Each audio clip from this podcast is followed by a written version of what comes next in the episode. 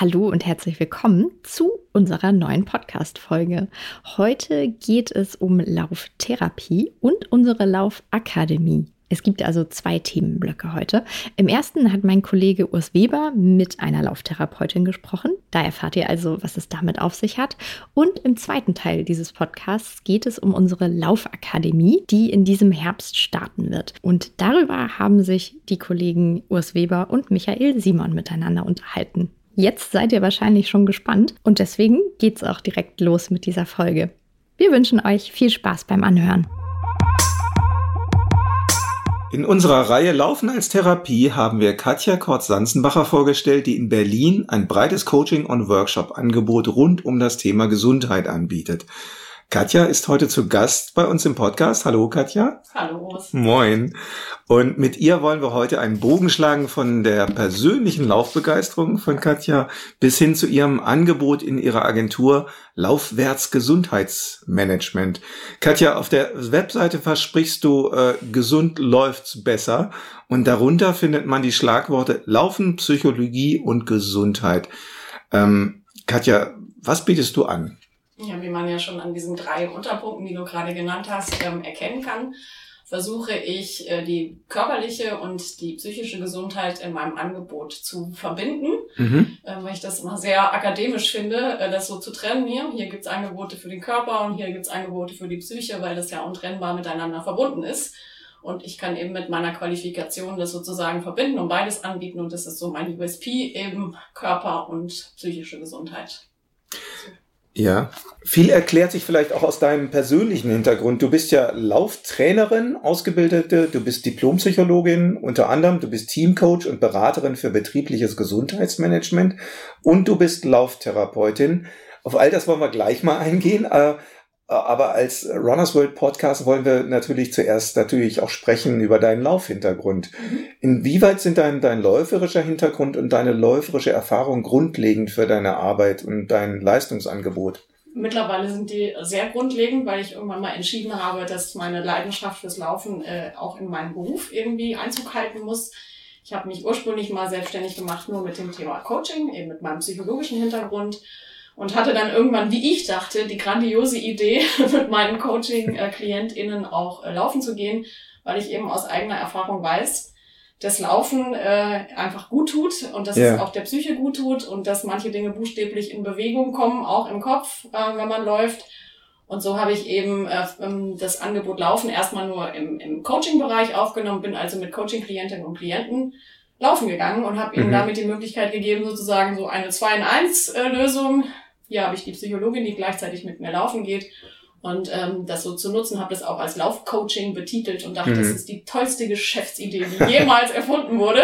Ja, ist es doch auch. Ja, im Prinzip mhm. ja, ja, aber ich musste dann auch feststellen, nur davon lässt sich nicht leben. Und ja. insofern habe ich mittlerweile auch ganz viele andere Bereiche, wo ich auch das Laufen einbaue, ähm, ja. eben Laufgruppen, äh, für Unternehmen, Laufseminare für Mitarbeitende, ähm, wo ich das auch versuche zu äh, kombinieren, Laufen und Psychologie.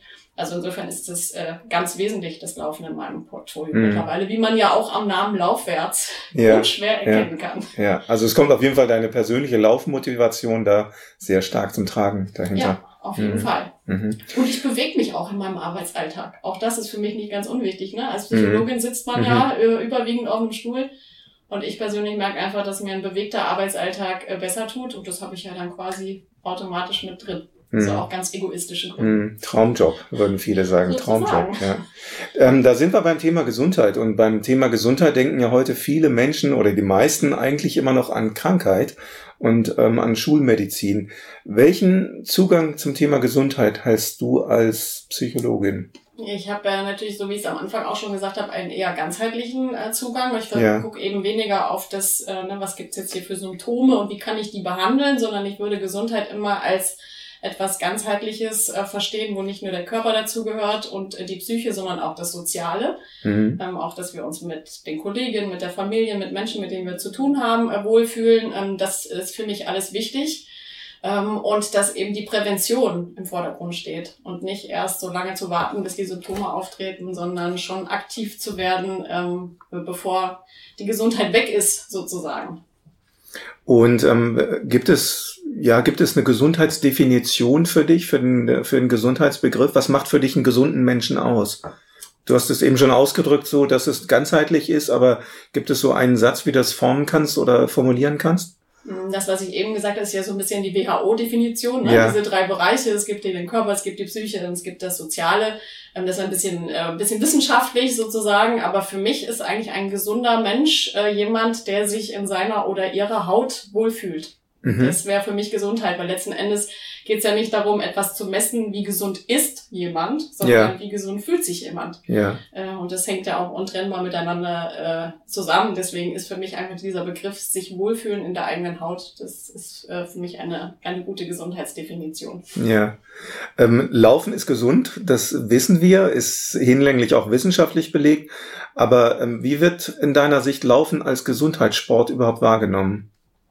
Ich glaube, dass das auf jeden Fall äh, sehr deutlich wahrgenommen wird, insbesondere in den letzten etwas mehr als zwei Jahren, glaube ich, äh, wo mhm. sehr, sehr viele mhm. Menschen auch mit dem Laufen äh, begonnen haben, weil andere Sportarten vielleicht auch gerade gar nicht möglich waren, aber ja. durchaus auch, ähm, weil, glaube ich, viele Menschen gespürt haben, wie gut es einfach tut, sich einfach nur mit seinem eigenen Körper ohne viel Equipment in der freien Natur zu bewegen und einfach zu spüren, wie das nicht nur körperlich, sondern auch psychisch einfach gut tut. Und insofern denke ich, da gibt es schon eine, eine, ziemlich große Wahrnehmung äh, für das Laufen als Gesundheitssport. Ja, ich, ich frage das auch, weil wir uns ja in dieser Gesundheitsblase so ein bisschen bewegen. Ne? Also ich habe immer so das Gefühl, dass wir natürlich viel zu tun haben mit Läuferinnen und Läufern in unserem Umfeld, dass wir wissen, wie gesund das Laufen ist. Wir spüren es an uns selbst.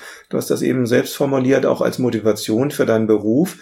Ähm, dennoch haben wir auch viele Anzeichen dafür, dass gerade, wie du sagst, auch in der letzten Zeit, in den letzten 28 Monaten oder so, ähm, natürlich sich viel beschäftigt wurde mit, mit dem Thema Krankheit auch, mit Infektion, mit Corona.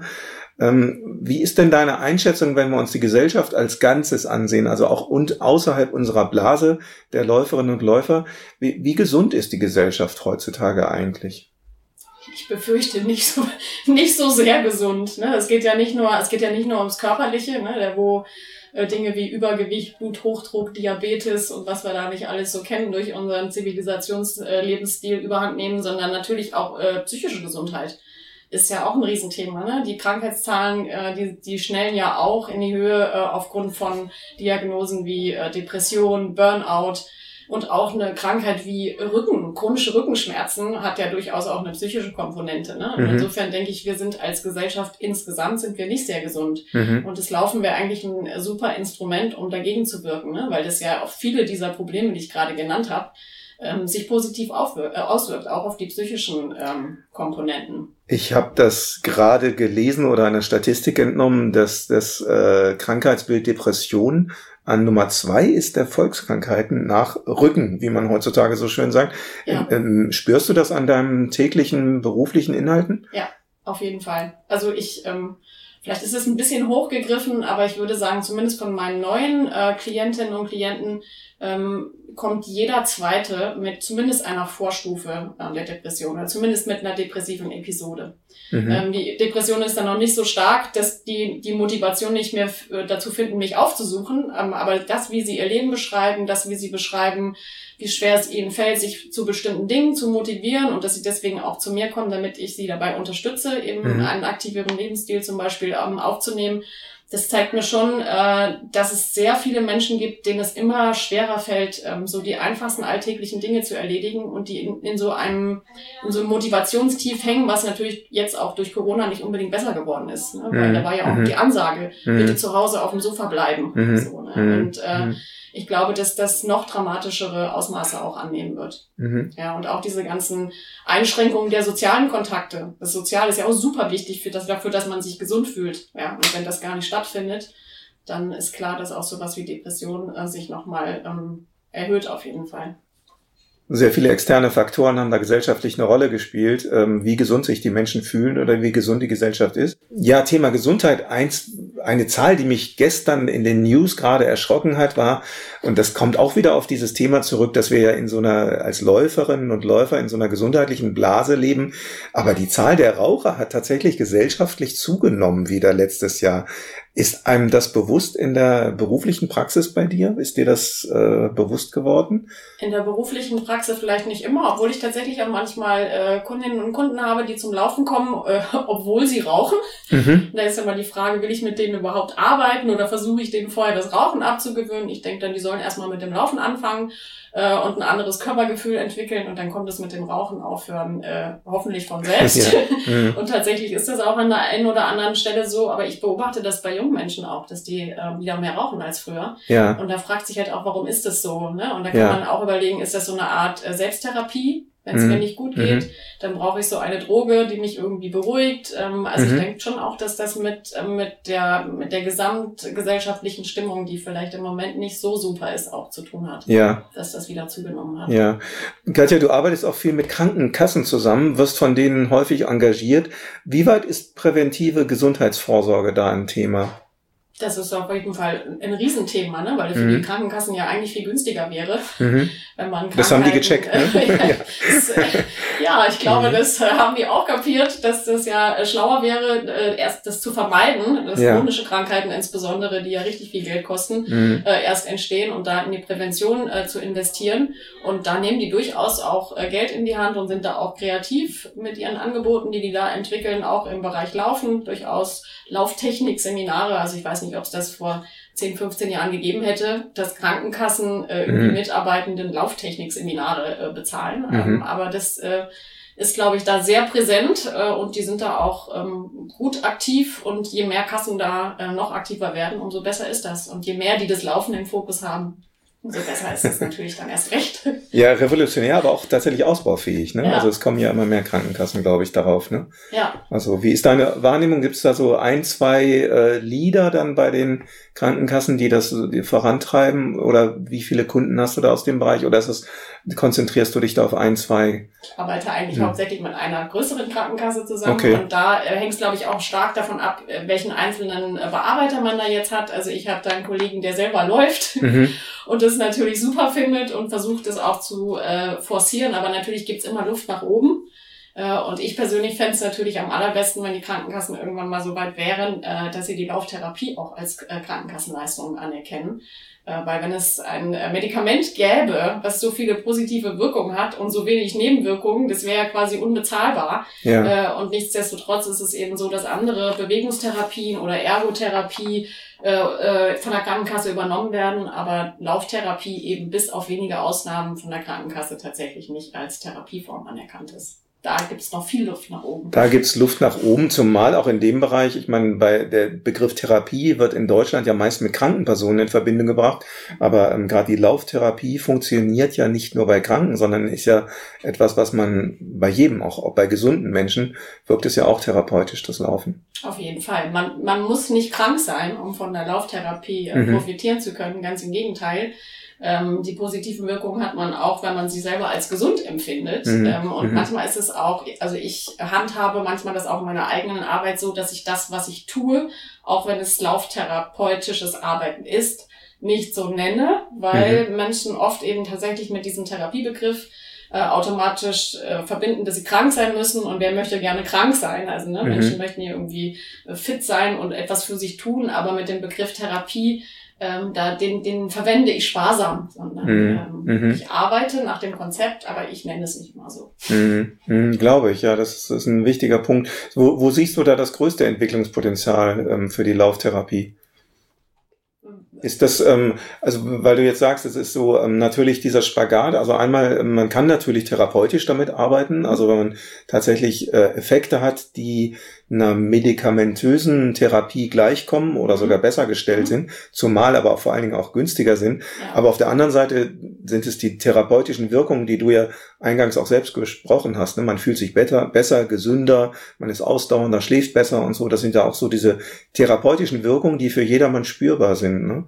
Und ähm, äh, siehst du da irgendwo, ähm, ja, ich meine, da ist ja die Grenze eigentlich nach oben offen. Siehst du da Grenzen, wo man mit Lauftherapie arbeiten kann? Also kommt das für irgendjemand nicht in Frage? Wo, wo ziehst also du eine gibt, Grenze? Es gibt tatsächlich Krankheitsbilder, mit denen ich das, wo ich da vorsichtig wäre, zum Beispiel bei Essstörungen. Ne? Also Mhm. wenn jetzt jemand schon äh, magersüchtig ist, da würde ich jetzt nicht mit Lauftherapie aufsetzen wollen, weil natürlich da vielleicht noch mehr Gewicht äh, verloren wird und weil Mhm. das Körpergefühl ja da sowieso eigentlich nicht mehr vorhanden ist. Es gibt bestimmte ähm, Krankheitsbilder, wo ich sagen würde, da ist es nicht geeignet. Aber ich arbeite zum Beispiel auch tatsächlich mit ähm, ich will jetzt nicht sagen stark übergewichtigen, aber durchaus auch mit übergewichtigen äh, ähm, Klientinnen und Klienten und habe damit eigentlich auch gute Erfahrungen gemacht, denen vorher Orthopäden gesagt haben, auf gar keinen Fall laufen, das ist schlecht Mhm. für die Gelenke.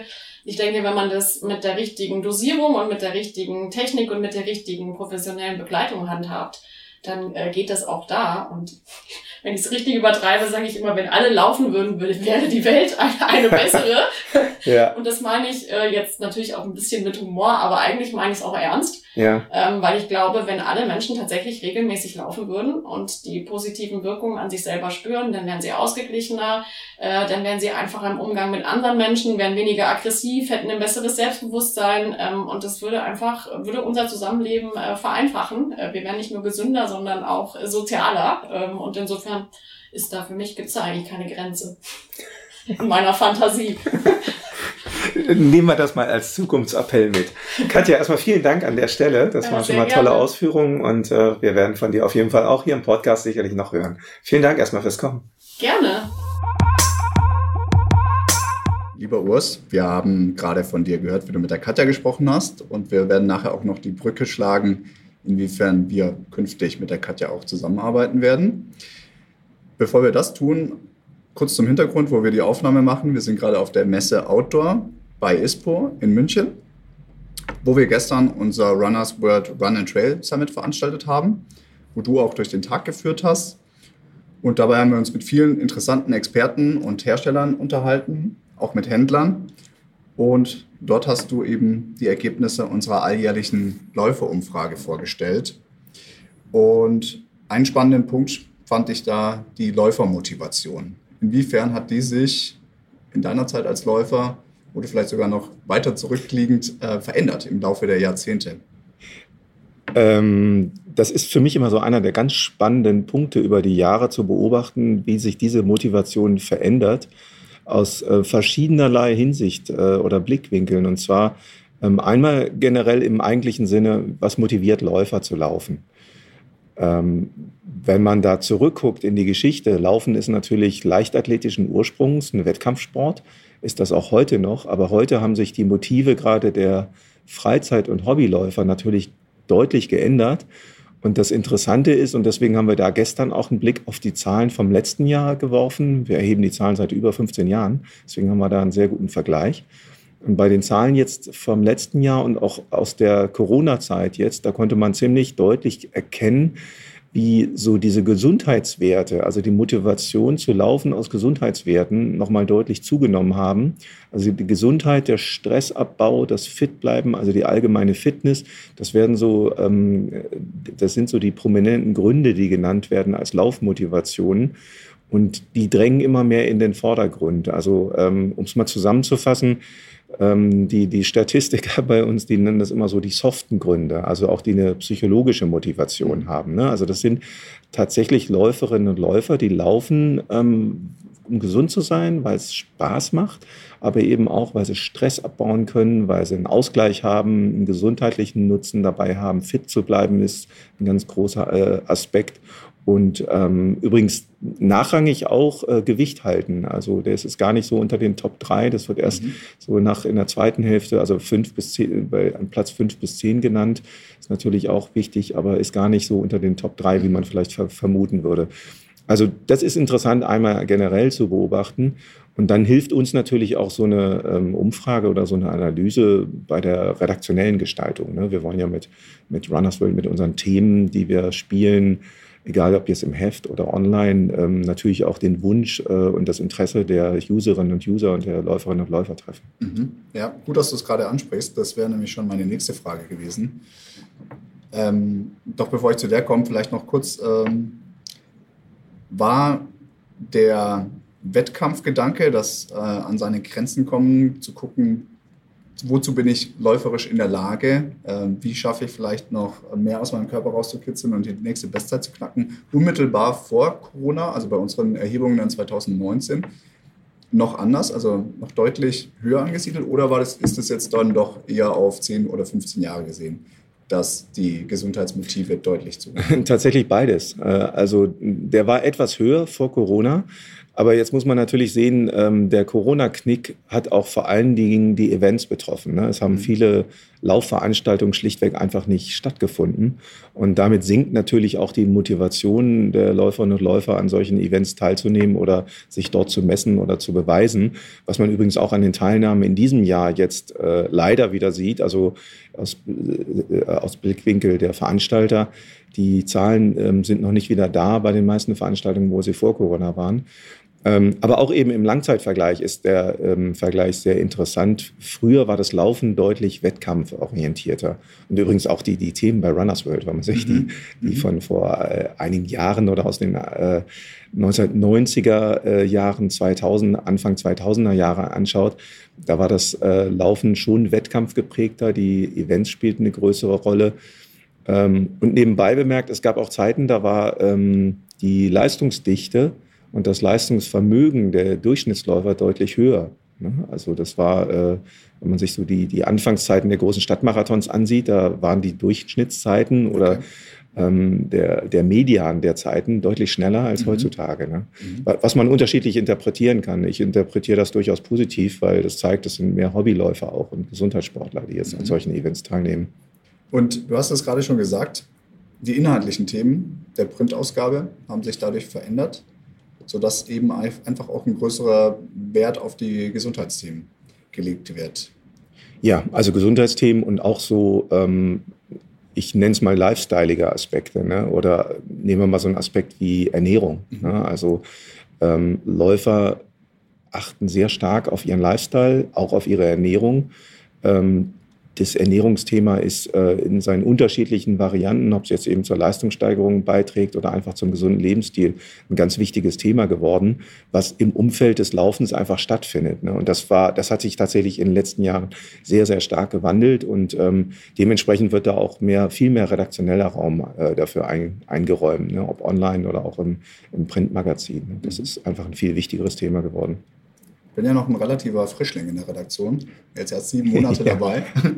Deshalb äh, kannst du das natürlich viel besser sagen mit deinen, ich weiß nicht, zwei Jahrzehnten Erfahrung bei der ja, World? Ja. Ja. Mhm. Wow. Ähm, wie hat sich denn, als dann das Internet irgendwann kam, ähm, wie hat sich dann da die Runners World dann noch, noch weiter aufgestellt, um, um eben viel mehr Menschen noch anzusprechen? Also was, was kam da alles dazu und was umfasst jetzt eigentlich unser Portfolio alles? ja, ähm, Bevor weil dazu kommt, wie wir es noch weiterentwickeln. Ja, weil, weil das eben ansprach. Also das ist tatsächlich eine, eigentlich eine ganz spannende Entwicklung, weil ähm, so, so unsere redaktionelle Entwicklung natürlich auch die Laufentwicklung so ähm, ein bisschen wiedergibt. Ne? Mhm. Und also gerade beim, beim Martin Grüning, der das noch viel länger verfolgt hat und eben auch muss aus so einem richtigen leistungssportlichen Hintergrund kommen, da kann man äh, tatsächlich an der Person dann auch sehen, wie äh, sich die Themen gewandelt haben. Ne? Und äh, da muss man natürlich auch mit in Betracht ziehen, wie sich das Internet und äh, das, was, welche Inhalte übers Internet ähm, dargestellt werden, wie das sich geändert hat und welche Möglichkeiten es gibt. Ne? Und das war war natürlich in den Anfängen sehr viel mehr ähm, Event, also Sportberichterstattung so im klassischen Sinne. Mhm. Ne? Also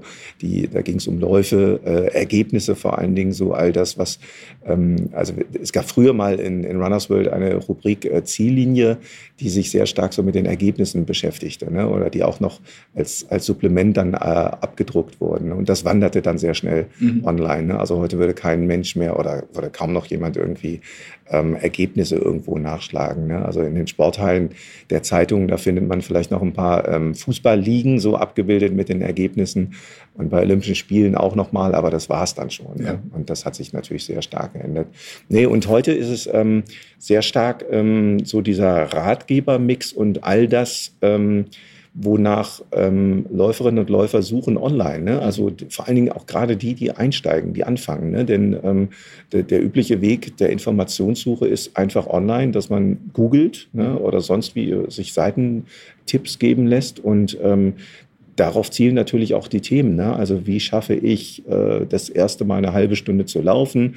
Welche Ausrüstung brauche ich als Laufeinfänger? Worauf muss ich bei den Laufschuhen achten? Und ähm, Probleme beim Laufen, irgendwie Verletzungsprobleme werden da behandelt und so, aber auch die zum Beispiel eben genannte ähm, Ernährungstipps ähm, und dann aber auch ganz viel natürlich so ähm, How-to-Sachen. Ne? Also was ich eben sagte, Training, ähm, schneller werden, länger laufen können.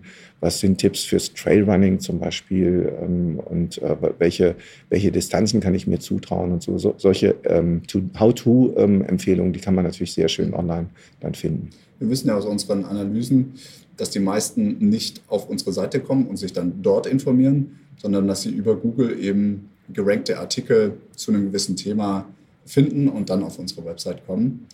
Und natürlich haben wir dann auch über Social Media jetzt inzwischen Plattformen, wo wir auch unsere Communities aufgebaut haben, um dann wieder auch auf interessante Inhalte auf unserer Website hinzuweisen. Und ganz, ganz frisch sind wir jetzt auch auf TikTok. ja, genau. ähm, genau, und jetzt haben wir einen weiteren Neuzugang als Release in der Pipeline, die Laufakademie. Mhm. Ist noch ganz frisch, ist noch nicht live. Ähm, was hat es damit auf sich, Urs, und äh, warum haben wir die, warum gründen wir das überhaupt? Ähm, ja, die Laufakademie ist eigentlich ein weiterer Schritt in der Entwicklung des Angebots von Runners World. Ähm, bei der Laufakademie werden wir in Zukunft ähm, verschiedene Kurse zur Aus- und Weiterbildung anbieten. Und zwar für diejenigen Läuferinnen und Läufer, die schon Läufer sind, die das Hobby zu mehr machen wollen als nur einem Hobby, ähm, die das selbst zum Beispiel als Laufcoach nutzen wollen, die also eine Laufgruppe anleiten, anführen wollen, die dazu eben mehr Wissen erfahren wollen. Oder im weiteren Ausbau vom Programm der Laufakademie wollen wir auch ähm, Aus- und Weiterbildung äh, anbieten, ähm, wo es sogar darum geht, das Laufen zu professionalisieren, also tatsächlich ein berufliches Angebot dort darzustellen, dass wir also Läuferinnen und Läufer wirklich auf eine professionellere Art und Weise ausbilden, weiterbilden auf Bestand ihrer bisherigen Ausbildung und dass die sagen können, ich bin jetzt ähm, tatsächlich, mache mich mit meinem läuferischen Angebot da selbstständig. Mhm. Ein Schritt vor, das eine Laufcoach und das andere Lauftherapeut zu nennen. Genau, das sind die ähm, ersten beiden Angebote, die wir jetzt vorbereiten. Mhm.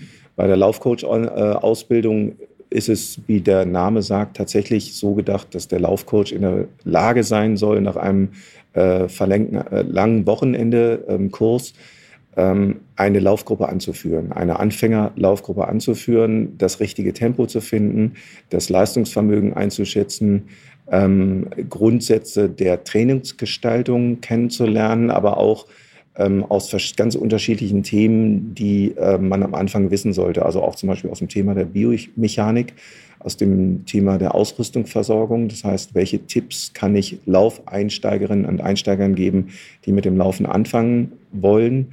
und ähm, dergleichen mehr. Also auch bis hin zu Ernährungstipps und so. Solche Themen werden da ähm, behandelt und äh, auch Themen wie, ähm, wie, wie wirkt Laufen? Also was macht Laufen? Was bewirkt Laufen für ähm, körperliche Prozesse und psychische Prozesse? Ja, also das äh, sind so Bestandteile dieser Laufcoach-Ausbildung. Du hast gesagt, äh, es wird ein verlängertes Wochenende sein, also drei oder vier Tage. Ich glaube, das Curriculum ist auch noch in der Entwicklung. Da bist du noch dran, äh, das, das auszugestalten? Ähm, ja, das, also der, der Lehrplan steht schon, die Inhalte ja. stehen äh, fest und die Dozenten stehen da auch fest. Ähm, und ähm, es ist jetzt, in, wo wir in der Entwicklung sind, ist ähm, tatsächlich die Aus- und Weiterbildung für Lauftherapeuten. Mhm. Ne? Also das ist dann äh, ein Aus- und Weiterbildungslehrgang, der über ein Jahr geplant ist, deutlich äh, umfangreicher also. Und ähm, da ähm, sind wir tatsächlich noch in der Entwicklung und da kommen auch weitere Dozenten dann noch mit dazu. Ne? Also um ein Beispiel zu nennen, da geht es sehr viel mehr auch um Themen ähm, der äh, psychischen Prozesse, die durch das Laufen bewirkt werden. Ne? Also zum Beispiel Stressmanagement. Ne? Also ähm, da werden sehr viele so zivilisatorische Krankheiten dann auch äh, mhm. oder Ereignisse ähm, aufgenommen, wahrgenommen und dann gezeigt, wie man mit Laufen eben dagegen wirken kann. Mhm. Über Psyche, Körper und Soziales hast du ja auch mit der Katja äh, im, im, anderen Gespräch gesprochen. Mhm. Mhm. Katja wird uns als Expertin ebenfalls unterstützen, richtig? Richtig, genau. Und ähm, ja, Katja ist dann ein ganz wesentlicher Bestandteil, ähm, weil äh, Katja ist ausgebildete Lauftherapeutin. Und ähm, den Hintergrund muss man wissen. Ähm, es gibt ähm, die Aus- und Weiterbildung zum Lauftherapeuten seit Jahren, seit über 25 Jahren schon ähm, am Deutschen Lauftherapiezentrum. Da war ich lange auch Dozent. Die Aus- und Weiterbildung gibt es jetzt dort leider nicht mehr. Und ähm, deswegen wollen wir eben auch mit der Laufakademie die, diese Aus- und Weiterbildung weiterbeleben, fortführen ähm, und auch eben auf eine moderne zeitgemäße Stufe bringen. Und da ist Katja eben ein ganz wesentlicher ähm, Anschieber mit dabei, weil ähm, sie ist, wie gesagt, ausgebildete Lauftherapeutin. Sie hat aber auch einen betriebswirtschaftlichen Hintergrund und sie ist ähm, Psychologin. Und ähm, vor allen Dingen kommt dann noch on top dazu, sie hat jahrelange Erfahrung als Coach. Sie ist selbstständig, hat also viele, viele Läuferinnen und Läufer begleitet auf dem Weg zum Einstieg ins Laufen und zwar auf unterschiedlichen Ebenen, ähm, vor allen Dingen zum gesundheitsorientierten Laufen, aber auch zum später dann leistungsorientierten, wettkampforientierten Laufen. Ähm, aber Katja steht vor allen Dingen auch dafür, dass ähm, mit der Laufakademie ein Angebot angeboten werden soll, was jenseits dessen ist, was in der leistungsorientierten Leichtathletik angeboten wird. Ne? Also das ist, muss man ganz stark betonen. Bei der Laufakademie geht es um Kursangebote, die äh, das Laufen nicht äh, primär als leichtathletische Disziplin sehen, sondern ähm, die psychomentalen und dadurch körperlich evozierten ähm, Prozesse im Vordergrund stellt. Mhm wenn ich dich richtig verstehe, dann wendet sich der Laufcoach als relativ kurze Ausbildung, würdest du das Ausbildung nennen, mhm. ähm, eher an Menschen, ähm, die, das, die das interessant finden, die das vielleicht für ihren privaten Kontext äh, brauchen, indem sie vielleicht dann eine kleine Laufgruppe anführen. Die Lauftherapeutenausbildung zielt ganz klar darauf ab, ähm, das als in beruflicher Absicht danach ja, weiterzumachen. Genau. Mhm. Und wir ähm, sind dann die einzigen, die das in Deutschland anbieten, diese Lauftherapeuten ähm, Weiterbildung? Nein, es gibt ähm, ein, zwei weitere Institutionen, die das, äh, die auch in die Richtung arbeiten. Aber tatsächlich muss man sagen, insgesamt ist das Gebot da, äh, Angebot da ähm, fast nicht existent derzeit. Ne? Mhm. Ne? Und ähm, um vielleicht mal das so in, in, in, einen größeren Zusammenhang zu stellen, das basiert auch auf der Erkenntnis, dass man mit Laufen zahlreiche Probleme behandeln kann, beziehungsweise zahlreiche Effekte ähm, erzielen kann. Ne? Also wir äh, leben da ja in einer Gesellschaft, ähm, das muss man sich immer vor Augen halten, in der äh, mindestens die Hälfte der Menschen gar keinen Sport treiben. Ne? Mhm. Und ähm, wir haben ja heutzutage, auch wenn das äh, für einen selbst, der aus der Laufszene kommt, absurd klingt, aber tatsächlich das Problem, dass die Menschen sich heute viel zu viel, viel zu wenig bewegen.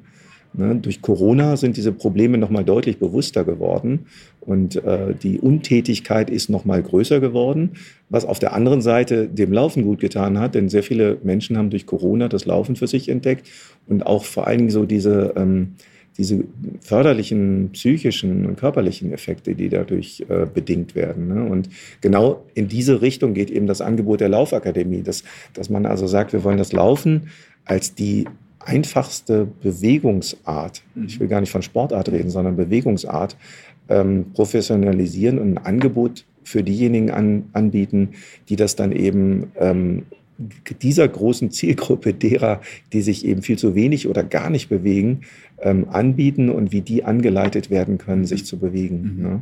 Denn ähm, um mal so ein Paradoxon noch zu nennen, wir, wir wissen heute so viel über Ernährung wie noch nie zuvor, aber ernähren uns wahrscheinlich falscher als je zuvor. Ne? Das sind so äh, Sachen, die, die, äh, ja, die muss man sich erstmal vergegenwärtigen. Ne? Und bei der Bewegung ist es eben genauso. Ne? Also äh, zwei Drittel der deutschen Männer sind übergewichtig, rund die Hälfte der Frauen sind übergewichtig und die Tendenz ist steigend. Ähm, äh, und ein Großteil derer äh, wissen das selbst und wollen was dagegen tun. Ne? Aber diesen Einstieg zu schaffen, dafür fehlen tatsächlich so äh, Anleitungen, dafür fehlen Coaches, Angebote und in die Richtung sollen eben die Angebote der Laufakademie dann gehen. Mhm. Verstehe. Und äh, beim Laufcoach, ist das eine reine äh, Wissensvermittlung oder gibt es da auch praktische Praxisinhalte? Oh, ganz wichtiger Aspekt. Da gibt es äh, an jedem Tag oder zu jedem Unterrichtselement gehören die Praxiseinheiten. Da wird also tatsächlich praktisch gemeinsam gelaufen. Und zwar ganz bewusst dann eben mit der Zielrichtung dieses Laufcoach-Angebotes. Das heißt, es geht darum, wie laufe ich mit einer Anfängerlaufgruppe von Leuten, die zum Beispiel 20 Jahre lang keinen Sport gemacht haben. Mhm. Ne? Das Schöne beim Laufen ist ja, das kann jeder. Ne? Du brauchst keinen Schläger, du brauchst keinen Court, keine Halle, du brauchst auch keine Mannschaft, sondern du kannst einfach selbst loslaufen, selbstbestimmt loslaufen. Aber eben das anzuleiten, dieses Know-how weiterzugeben. Mhm. Wie finde ich jetzt das richtige Tempo? Wie laufe ich überhaupt los? Ne? Das soll ein Laufcoach dann vermitteln können. Und das tatsächlich, also gerade als geübter Läufer, das muss man lernen. Ne? Also auch zu erkennen, äh, wie schnell laufe ich mit denen, wie lange, ne? in welchen Abständen.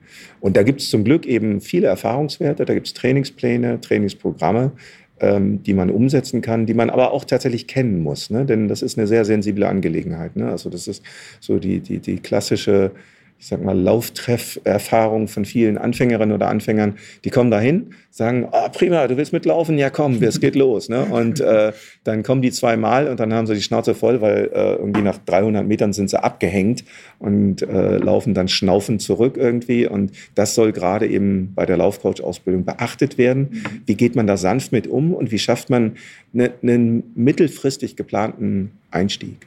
Ne? Das ist äh, ganz, ganz wichtig ähm, schwierig vor, so eine heterogene Leistungsgruppe dann ähm, zusammenzuhalten und ja. sensibel zu sein in der Ansprache. Ja, absolut ist es. Ja, also zumal, weil man bei jeder Gruppe ähm, den, den Effekt hat, dass man, gut, kommt immer auf die individuelle Gruppe an, jede Gruppe ist anders, aber man hat natürlich immer den äh, sehr schnell den Ich kann schneller laufen Effekt. Ne? Mhm. Und ähm, darauf muss man aber, das muss man ansprechen. Ne? Das, darauf muss sensibilisiert werden. Ähm, man muss darauf hinweisen, worauf es eben als mittelfristiges Ziel und langfristiges Ziel ankommt und eben nicht als kurzfristiges Ziel, äh, als schnellster wieder am Ausgangsort zu sein. Also das ist ganz wichtig. Nebenbei bemerkt, ähm, das ist ein ganz wichtiges Element dieser Ausbildung auch, ähm, dass man lernt, ähm, auf die gruppendynamischen Prozesse zu reagieren.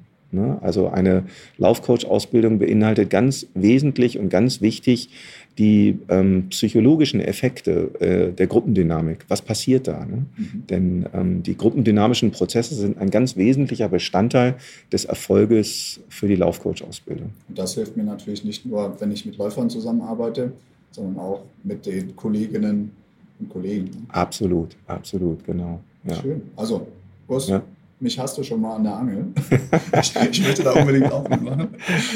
Ja, wie war das denn bei dir? Ich meine, das ist ja bei den meisten Leuten so, also auch bei den leistungsorientierten, ambitionierten Läufern. Ich meine, mhm. du hast ja selbst auch äh, Marathonerfahrung, aber wie, wie, also ich würde mal fast sagen, wie bei fast allen bei uns in der Runners World Redaktion, wir sind ja motiviert als Läuferinnen und Läufer nicht nur aus Leistungsgründen, sondern das, ich würde sagen, immer weniger, sondern eben aus der, auch aus den anderen Gründen. Ne? Wir sind einfach ja, Martin sagt das immer so, wir sind Lebensläufer. Ne? Und ich glaube, mhm. das ist der, der Ausdruck, der es am besten trifft, oder? Mhm. Wie ist das bei dir, die Motivation? Bei mir ist es gerade so, ich möchte schon noch wissen, was maximal möglich wäre mit richtig gutem Training. Also ich äh, möchte schon im Marathon noch meine Bestzeit deutlich verschieben. Mhm. So, äh, ja, erstmal in Richtung dreieinhalb Stunden und dann gucken, was vielleicht noch weiter mhm. möglich ist.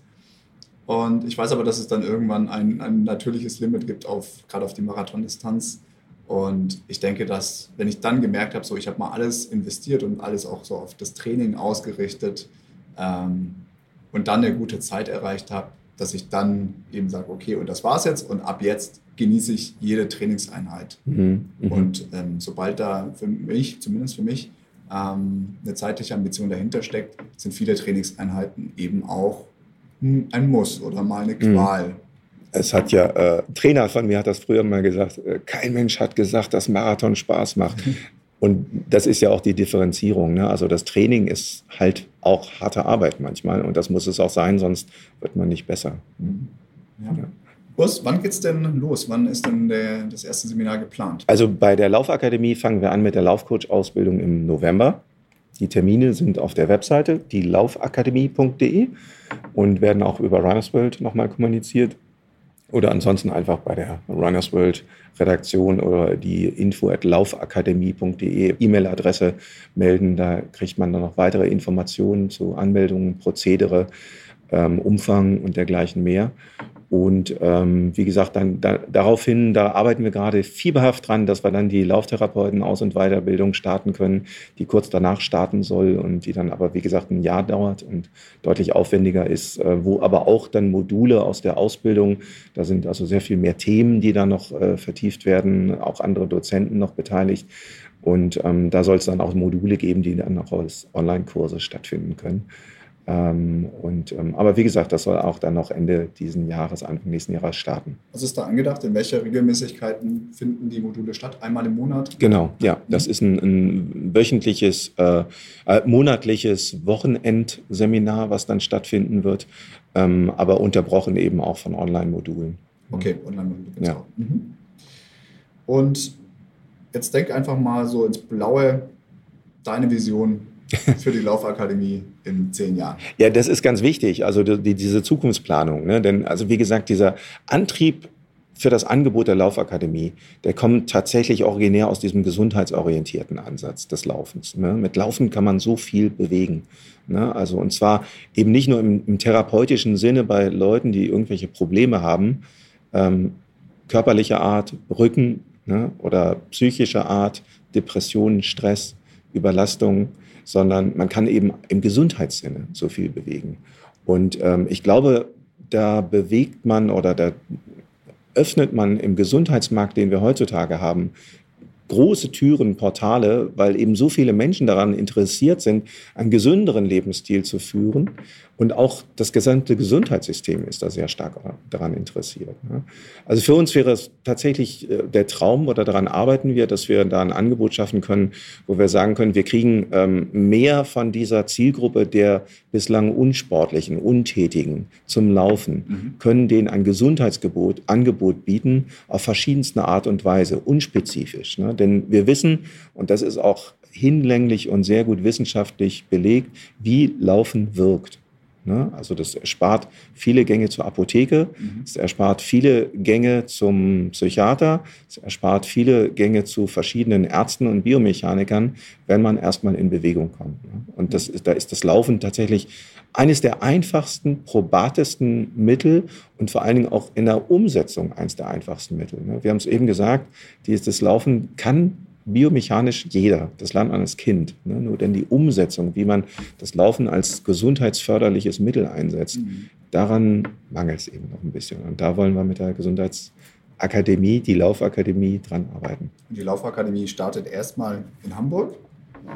Und da wir jetzt ja gerade von Visionen sprechen, könnte es sein, dass es in zehn Jahren auch Standorte in Köln, München, Stuttgart ja, gibt? Unbedingt, ja. Also äh, äh, aus, aus verschiedenerlei Gründen. Also zum einen, weil ähm, die Interessenten natürlich bundesweit oder auch äh, tatsächlich aus der Schweiz und anderen Ländern kommen. Also die äh, eben zitierten Lauftherapeuten, die gibt es äh, vor allen Dingen in Deutschland, aber eben auch in der Schweiz und in Österreich.